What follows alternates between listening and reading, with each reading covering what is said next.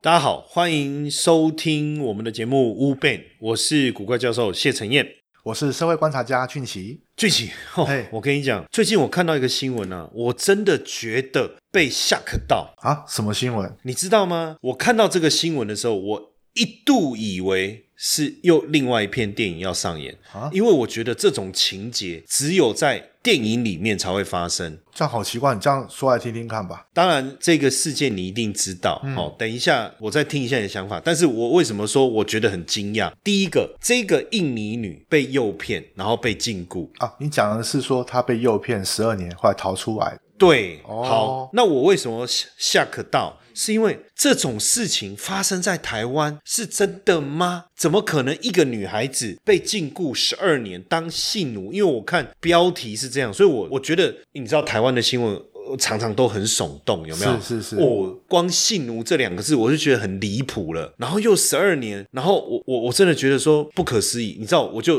点进去，我把所有描述这个的这个这个新闻全部看过以后，我更震撼，真的是这样子啊？真的是这样之外，哦当然你说啊，真的发生在台湾。好，这第一个对不对嘿？好，第二个是什么？你知道吗？他为什么？因为他一定是去求救了嘛，对啊不对？要不然怎么会知道发生这个事情？对对因为他被对他一定是逃出来了嘛。对，那我我那时候在想说，被囚禁十二年，然后逃出来，可是我就发现说他不是逃出来，诶，他是被锁链链了十二年吗？不是逃出来，应该就是说我的一想法逃出来就是说我可能被关在一个地方，对，然后被好被然后我被中间器可具能绑住的对，然后中间有个机会，嗯，然后利用套具器具，终于把它打开。对，然后这个囚禁他的人可能一个术师他跑出来，对对对，不是、欸，是怎么样，你知道吗？就是这个男生过世了，我觉得过世以后就剩他一个人嘛，就是囚禁他男生过世了。对，然后就一剩他一个人嘛，那应该就很无聊吧。对，是不是印印尼嘛？我刚才讲印尼来的嘛，所以他就决定跑去警察局求救。我觉得那已经不叫求救了，因为他求救的目的是想要回家、欸。意思就是说他并没有你讲的，他是被锁链他或者自己绳子没有绑住，没有，他是对自由行动的而情况之且呃下，而且他报案以后，他跟哎警方描述这个过程，他说其实男的生病了嘛，嗯不是要去医送院医院吗哎？他还去医院照顾他。不对啊，那那时候不是可以逃出来了吗？没有啊，哦，嗯好，这是第二个下课点，就是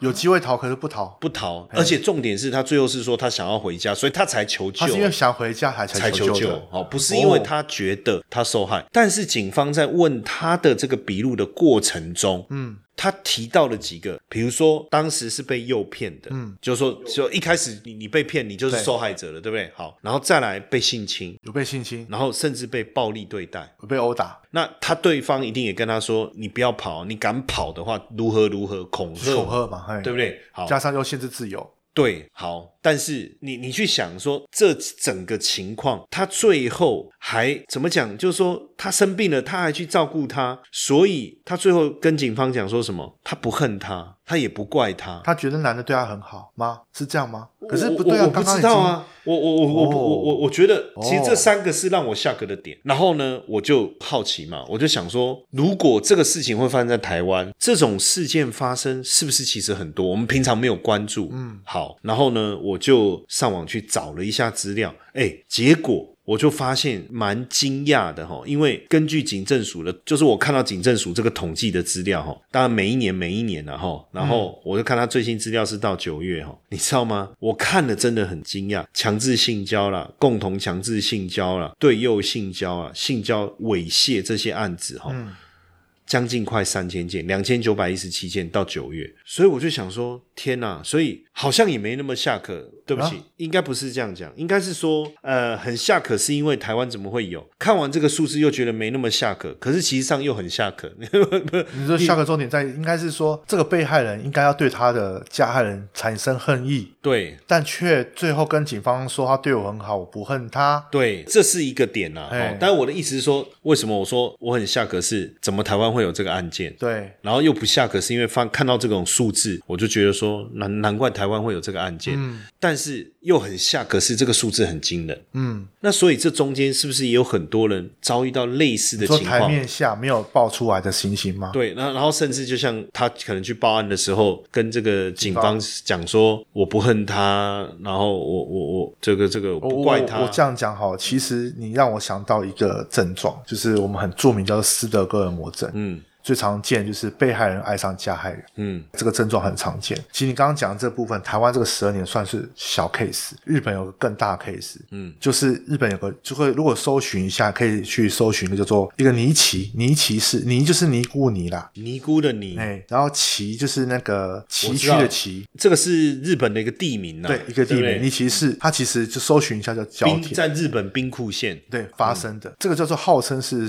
最离奇杀人案，凶手叫做角田美代子。然后呢，她是六十六岁一个呃那个阿姨。然后重你现点在在是于说被呃这个凶手凶手是六十几岁六，十几岁的一个阿姨。然后呢，重点在于是说，她杀了一个也是大概六十六岁的一个叫做大江和子的一个被害人。那怎么杀？她没有动手，动啊手的被杀的是男生还是女生？女生，所以你说罪犯哎是六十几岁的女孩子，对，女性、啊，女性。然后被害的也是六十几岁的女性，，对，也是。嗯然后可是被害人呢，就是说这个凶手没有直接杀死被害人，嗯那被害人怎么死的？是被被害人的女儿给掐死。嗯，而且是重点在于是，是凶手叫被害人的女儿掐死他妈妈。换句话说，他没有费吹灰之力，他就是一一个口令，然后叫被害人女儿去亲手掐杀死他妈妈。对，那后来呢？这个事情不光只有这件事情而已，总共有死了三个人。那中间过程中，这个凶手，因为他是一个六十几岁一个老，算是老人家了，他基本上其实没有手无缚鸡之力的，他有怎么可能去去去杀害这么多人存在？他都没有，他都没有直接动手，他就是教唆人家去杀的。那些动手的人是心甘情愿去杀害的。其实这个就情况就是，如果有去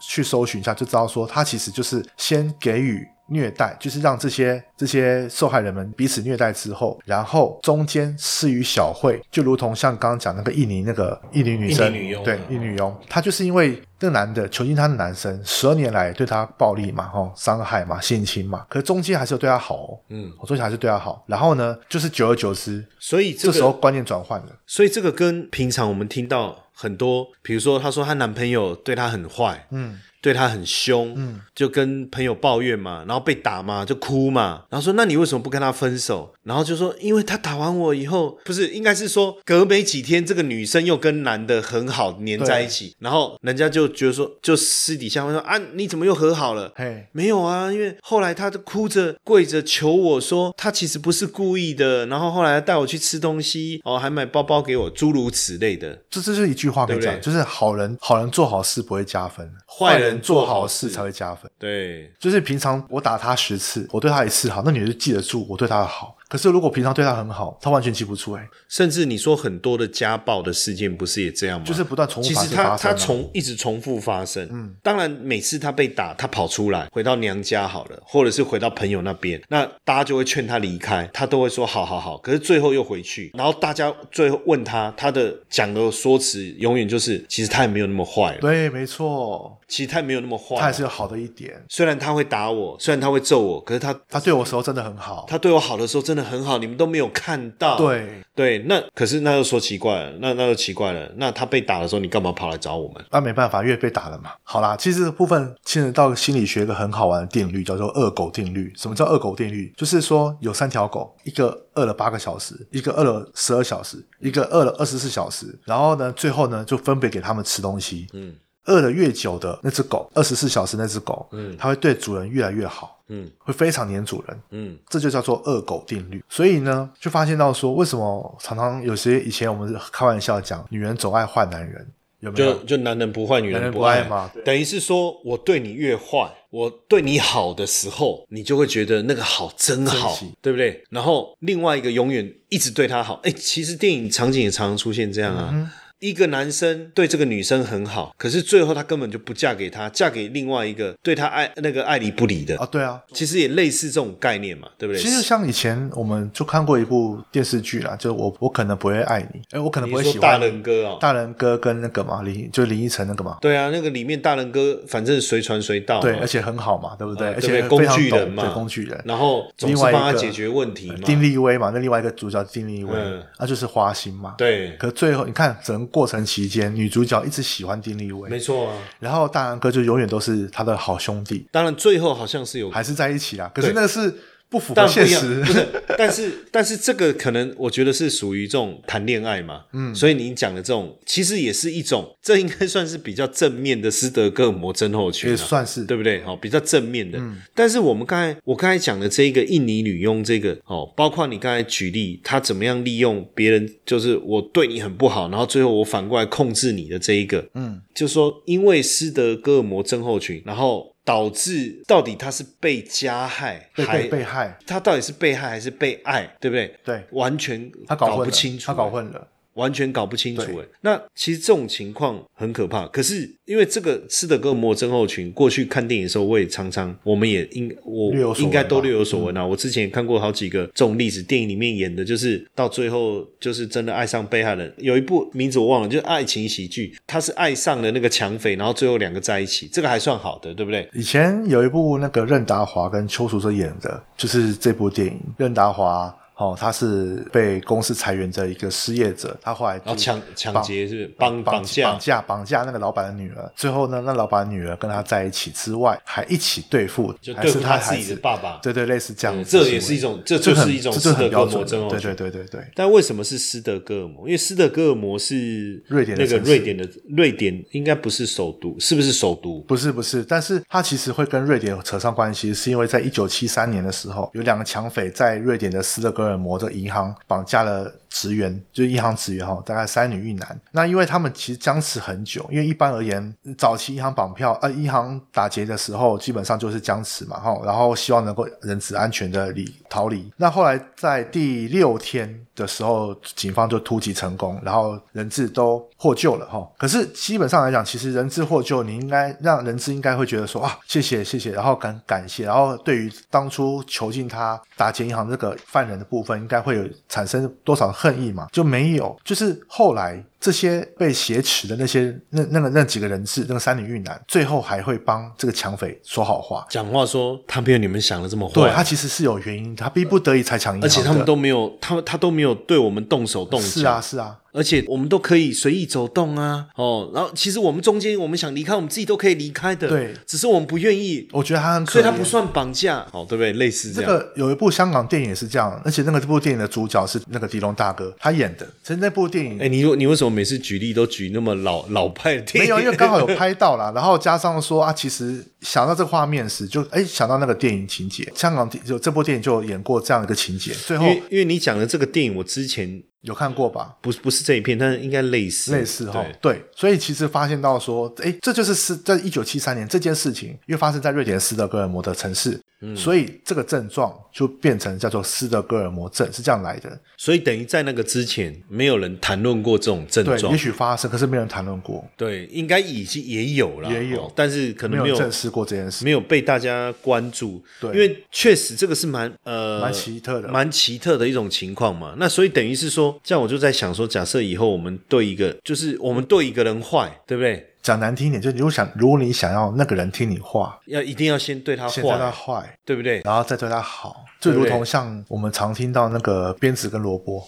哎、其实你你你你你这样一讲哦，我我想到一个我自己身边的故事哦是，就是以前呢，呃，我在一家公司上班的时嗯候呢，我刚去的时候啊，其实我就发现那个老板呢、啊脾气很不好，然后呢，我就发现他对员工啊，嗯，就是都会很不客气的，就是很苛刻，不是苛刻，苛刻应该是说对员工小气吧？他有没有苛刻？那那时候我还不知道，但是我就发现说，哎，他总是常常叫人进去他的办公室里面大吼大叫。哦，就破口大骂，破口大骂啊外面都听得到，外面都听得到，虽然他不是在外面，可是你这样喊，那么到大家都会听到嘛，对对不对？好，然后呢，可能因为我们是新进去的员工，他是没有这样对我们，嗯哦，但是我就不理解，就是说，我就发观察发现，几乎大部分的人他都这样对哦待，除了我们这些少数新进的人之外。好，然后呢，后来我就发现行政人员就有一波离职潮，那我不知道什么原因，而且每一个要走的人是，就是好像就是很怨恨吗？没有，就是不想再再多待那种感觉哦哈、哦，这样子。但是还是有人留下来，而且好像很很忠心的感觉。对比那些要走的人啦、嗯哦，你就觉得这个落差。然后呢，刚开始不懂，然后慢慢长期观察观察，诶，我就发现他真的，他对那些资深的员工真的讲话都很不客气。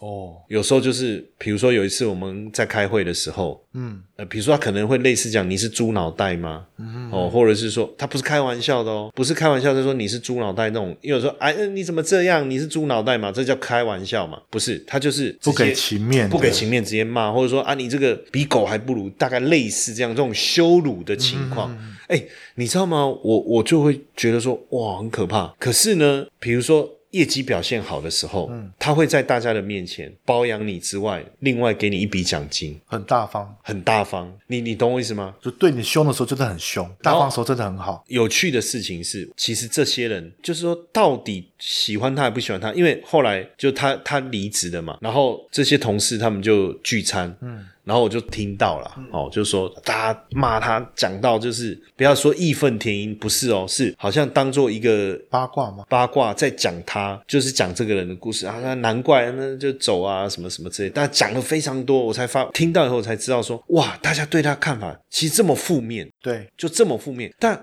为什么大家不离职呢？为什么不辞职呢？如果你这么负面，中间你你随时可以辞职走人，这个这个又不是说你不能辞职、不能是啊离是职，啊对不对？好，我也我觉得其实不无形中啊，我以前的那些同事是不是都得了斯德克摩症候呃你群？要先看有几有没有几个特征，我们先讲几个特征，跟对照你刚刚讲的那个情况。第一个，有没有人认同？好、认同你刚刚那个老板的行你为。你你是说，比如说他在羞辱的时候，其他同事也私下觉的得同事私下的时候有合没有理啊认同？好像没有，这当然不认同。然后不认同嘛？可是他后面有没有解释说啊，其实他也不错，有啊还是个好老板？那那也算认同。他没有认同那个行为，对，，可是他有没有认同？但是他认骂为他的原因，因为比如说你刚老板骂这个员工骂的对很、啊很难听，很难听啊那一定是有员工做的事情不好，或是没有达到他的要求。但是他们不认同这个行为哦。骂的严重，但不认同。可是对原因被骂的原因认不认同？如果认同，哎，他也确实该骂啊，对只是骂太过分了。对好对类似至少原因是可对以对接对受对嘛，大概好类似这样好，那这是一个嘛。再来就是说，他发现到说我离开这公司，可能我没有别的地方了。哎，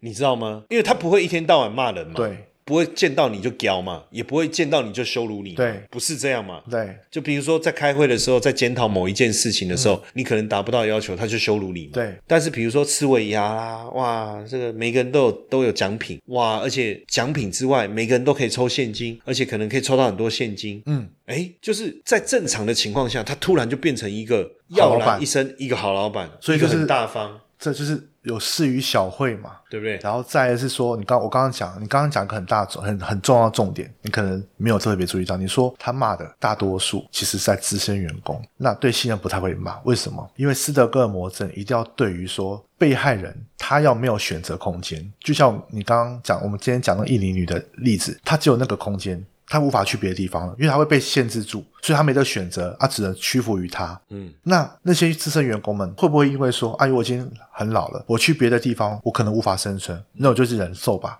嗯，那为什么不敢骂？为什么不会骂新员工？没得差啊，我才来点几天，我随时我就走了嘛，就走了你这样教我，我他妈对，老子就不所以干了嘛我。的自由选择度被降低了。因为你知道吗？后来我就知道了嘛，因为那些资深员工三不五时就拿奖金嘛。嗯那他可能算一算，那我在这个地方，我我被羞辱一下有什么关系？嗯，去别的地方，他妈不被羞辱钱领的少啊。是啊，好那，到底要不要被羞辱？好，所以呢，已经有三个特特征，最后一个对特征，它资讯来源广不广泛？因为谁的刚资讯来源？被害人，比如说被害人一直以来都是接受这间公司给予的教育、给予的体制、对给予的简单讲难听一点叫叫洗脑了。所以是不是说，假设有一家公司，比如说哦，有一个同事跳槽到别另外一家公司，他回来跟这个以前的同事讲说，哎，这家公司给的钱跟你们现在一样多，可是老板对我们很好，嗯，哎，这这个资讯就打开了嘛，对，打打开了，他说：“这干，那我们还在这边被羞辱干嘛？是啊，就有可能走了嘛。对，但是如果他接到接到到资讯都是像你刚刚讲的，我去别的地方我没那么好，没有真的去不知道、啊。对，甚至我可能也没时间去关注这些资讯时，那他只能接受这家公司所给予的任何一切因。为因为在这个过程中，有几个高阶的主管受不了，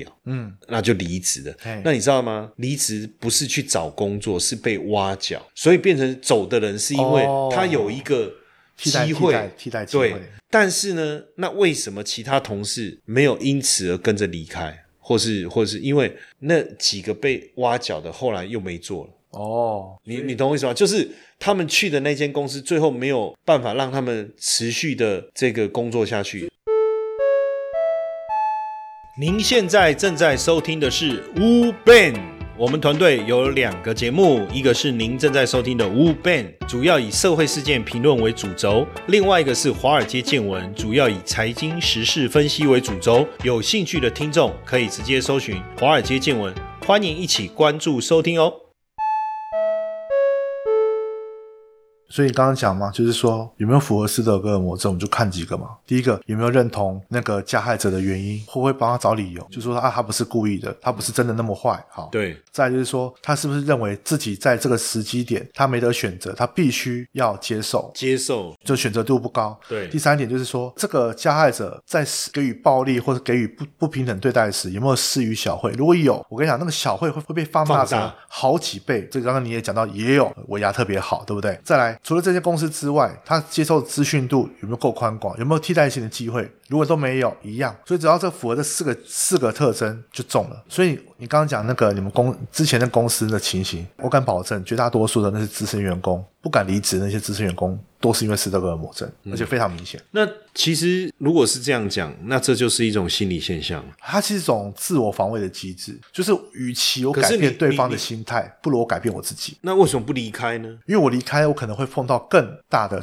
那个伤害，所以所以如果我承受这个，我我可以衡量我我我可以能够承受的的压压力嘛程度。对对对对对，反正我已经可以承受了嘛。嗯，那我干嘛再去面对一个可能我无法承受的，对不可对？能我离开之后，那是不预，那是一个不可预期的未来。所以就是就像谈恋爱，我们都讲下一个男人会更好。对，嗯可是很多，比如说被家暴的、被暴力对待的，哦，男女关系，他都不认同下一个可能会更好，因为他会怀疑，他会被说服。而且还有一点是，他会很很会担心下一个是不是又一更次坏会更坏。与其去担心这个不可预期的未来，还不如我不能改变对方的想法，那我改变我自己，嗯，我改变自己可以接受这件事情。诶，那我就在想说，因为你刚我们刚才讲讨论的这个哈、比较多是在犯罪面。嗯，当然我，我我自己公司那个例子，没有啊你那个也是不生活算面的啊哎那个不算犯罪面了、啊、哈、比较属于生活面。那你说我能不能利用？这样讲也不太对啦，就是说有没有可能我，我因为我知道斯德哥尔摩症候群的这些被害者的症状，那我就刻意去营造这样的氛围，然后在生活中去去运用这种斯德哥尔摩的技巧呢？有啊，最有名的像比较符合这种类型的，呃，先讲宗教吧，宗教就很常见。宗教，哎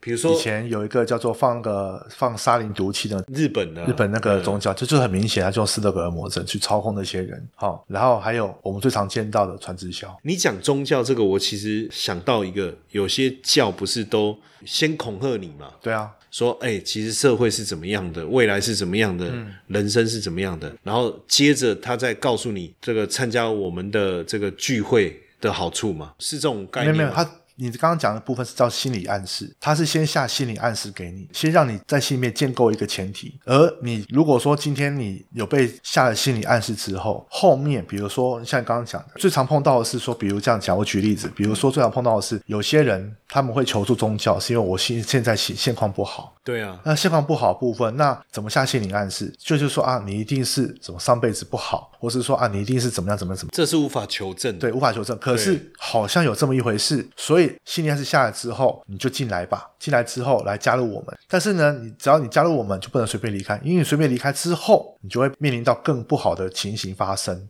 好，这就是那一这种个可能跟挟斯德持啊哥尔就是摩，我觉得又不太像，因为他并没有被所谓的做不好的对待啊。可是还没完哦，这只是前前期，中间可能你真的会碰到说好像是这么怪怪，因为毕竟人还是有点小理智的，他可能一开始觉得说不太对劲时，他想离开，嗯，可是正想要离开的时候，发现说，比如说这个教主，他就会策动一些高层人员去对他迫害啊，去对他殴打或是拘禁他，哦，就是开始这这个时候这个开就始、真的很严就开重始有了、哦，就开始有了，所以像以前那个什么日月明宫，什么日月明宫教，就是他妈妈把孩子送到宗教团体，让宗教团体的人去殴打他，打成致死，那个叫日月明日月明宫什么那个教的，就是这个意思。就是妈妈明知道这是错的，可是却因为说平常我遭受这个宗教给我的压力已经很明显了，我已经我已经深刻在心里面了，但是因为中间还是有对我很好，所以我就离不开，所以我甘愿把我儿子送进去，然后呢，任由他们对我儿子怎么样都可以。那你刚才讲传直销，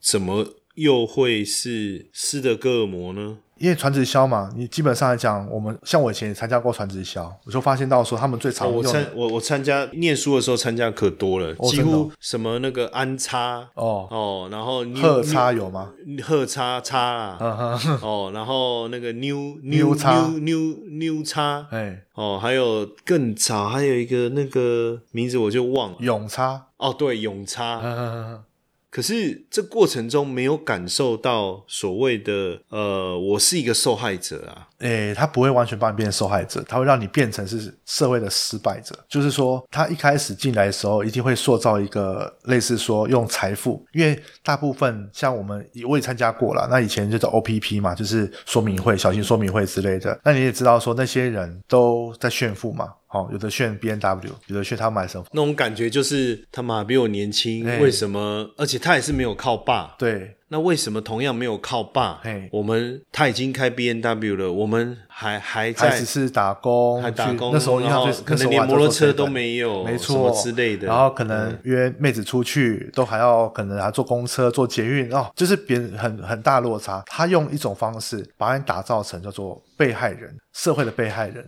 那、你是弱者，嗯，好，那用这种方式让你加入之后，然后开始洗脑。怎么洗脑？就是说一开始很辛苦，哦，就是说告诉你是你要。可能一开始说就是慢慢的，可能在销售方面，尤其像我以前也是一样，就是销售嘛，那卖一瓶两瓶太辛苦了。可是有时候呢，上线就会给你说，来来来，这么累是不是？哎，我这边刚好有一批客户给你，你好好经营他们。这时候哇，我可以瞬间拿到这嗯个恩惠。好，那我就好好努力一点。你只要努力一点点，达到一个初阶的标准时，我跟你讲来了，就是你平常很辛苦在做这些销售的行为，甚至可能被同朋友讨厌，但是一旦你进入到那个世界里面，到他们的区域里面，给你比如说最常见是表扬。表扬对，在在台上表扬嘛，旅游嘛，对甚至可能送你一就点是好的东西，同温层的对取暖取暖，对，然后呢，就变成是一种，别人都不了解我们，就你了解我们，哎对，，然后呢，这时候就有一次这个恶魔症候群所存在的，啊可是还没有很明显。嗯，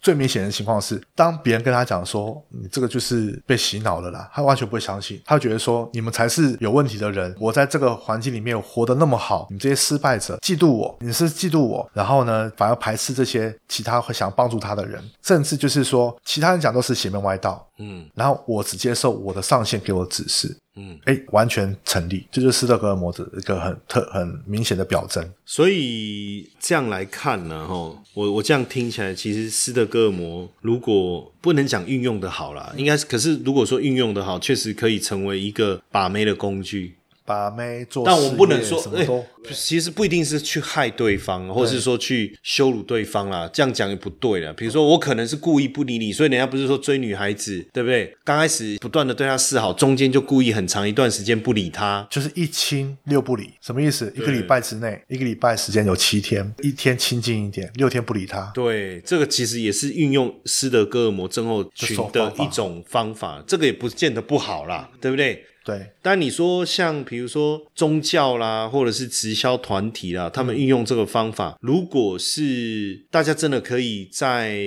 比如说心灵上有一个寄托，或者是事业上有个发展，好像也不错。可是如果不是，那问题就很大了。是啊，所以变成是说，如果我们没有办法好好的去怎么讲，你看，像有很多的宗教团体，其实到后面都变成邪魔歪道嘛。嗯，影响很大。而且我记得有以前有有一个美国的新闻，就是有一群，他不是一群人，他们全部在一就是一集体自起。杀嘛。对啊，那个影响就很严重了。对，而且单纯就是一个牧师带着几十人在一个小镇里面做集体自杀，问题是就很好玩了。为什么一个手无寸铁的牧师可以去控制这个八九十人，然后让他们集体自杀？而且重点在于是这些人里面不乏有些是高知识分子，嗯对，这就是很标准的那个斯德尔症候症斯德哥尔摩症候群的一个特征。嗯，所以其实这部分就变成说，一个人如果碰到一个威胁性很高的人时，嗯，他会想要把他的一切交付给威胁性很高的这个人。那之后。我们讲人质或者被害人，每喝一口水、吃一口饭，都会觉得这是恩惠。那我们会要预防的部分，其实还有一点很重要的部分是说，有没有可能这个行为不断复制？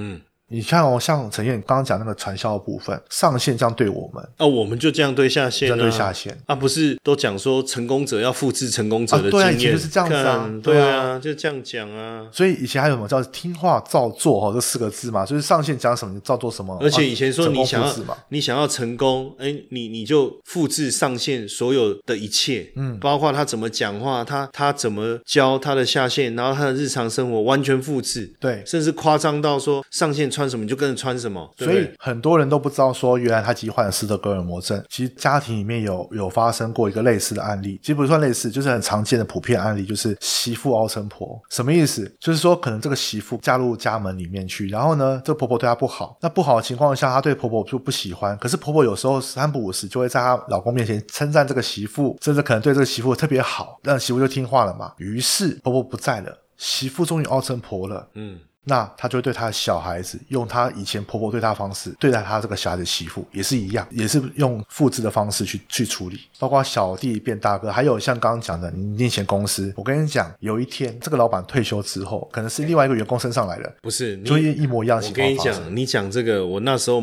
马上感同身受，嗯因为其实我觉得我的个性不是那种很严厉的人，对，可是我不知道，我进去那个公司没多久，然后我们也招募了一批新的员工嘛。然后刚开始的时候，因为我还可能还没有被同化，所以我对那个员工其实就是用我以前公司我所受到的训练，如何去呃带领团队啊、激励啊什么这样的模式嘛，哈、这样子。哎，他们就也刚开始也工作的也也蛮愉快的，但是我当然后来就会有压力嘛，结果变成我对待他们的方式，我我现在回想起来，几乎是那个老板对我的方式。要去复制啊。然后很呢明显，那几个员工就通通都走了，因为他不可能接受嘛，因为他就就像你讲的，他是有有得选的，我为什么要还要赖在这边？可是你有没有发现到说，当人家问你说你干嘛这样子让员工离开的时候，大部分人都会讲说啊，我以前是这样带上来的。嗯，对，那就他是他们就是不够好，就是是不够好，我都这样过来的，为什么他不行？对不对？？你看会留下来的够优秀嘛，抗压性够高嘛，对，就会变成这样。其实这会不会也变成就是说，呃，父母跟亲子之间的一种相处关系？我自己在回想哦，就是说我当然也在检讨，就是我对我小孩的关系，就变成是我平常很严厉，嗯，但是偶尔我会对他不错。那这种，可是这个就变成是小孩子他跟父父母亲之间的关系，就是他会就是说讨厌父母，但是呢，当父母对他的很好的时候，他心里又很高兴，对他可能很抱怨这样的行为他。不喜欢，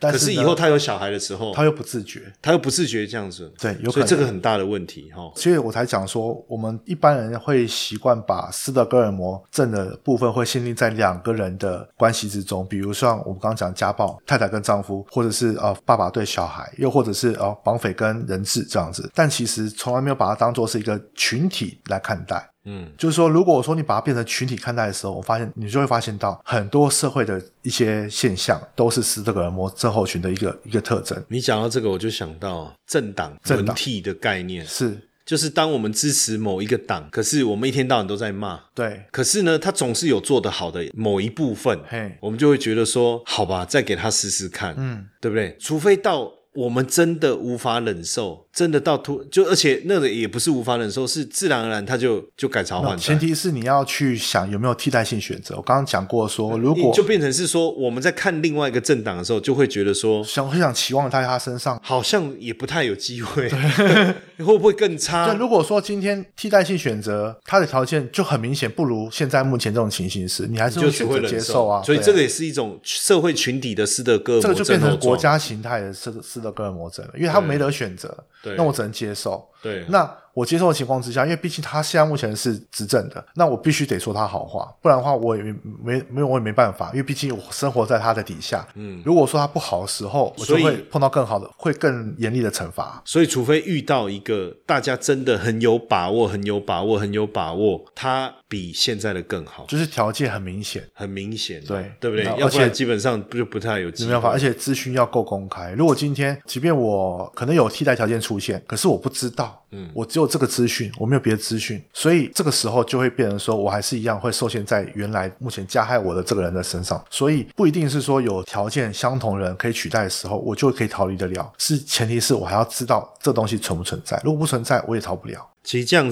子聊下来哈，我我自己在想哈，我们有可能不知不觉的都变成那一个斯德哥尔摩症候症的加害人，对不对？这样听从起被来。啊害变加害，对，那所以我觉得这个是不是我们也应该要我？我觉得我不管我自己啦，或者是我觉得有机会，如果看到哎有有朋友是这种现象，我觉得是不是也应该要提醒他，嗯就是不要变成这种斯德哥尔摩症的这种加害者的角色，对不对？对，没错，因因为因为如果大家都变成斯德哥尔摩症候症的加害者的话，哇，那以后会发生什么事情，还真的很难以想象呢。嗯，就如同像家暴会不断产生，所以每个人都觉得为什么会有家暴，为什么会敢打自己小孩子？因为打小孩的这个人以前也是被害者，大多数啦。哦，好，当然我我我我在想，也不要有这么多下课不断的出现了哎，对不对？如果未来能够更好，然后也不要再有这种斯德哥尔摩症候状的这种负面的例子出现，我觉得应该会更好，对吧？嗯好，好了，今天我觉得这样聊完以后啊，我自己可能也要回去好好想一下，好的我我不要变成那个斯德哥尔摩症的加害者，我儿子变成斯德哥尔摩症的被害人，对不对？好，OK 啦，下次再聊吧，没晚安问。题，晚安。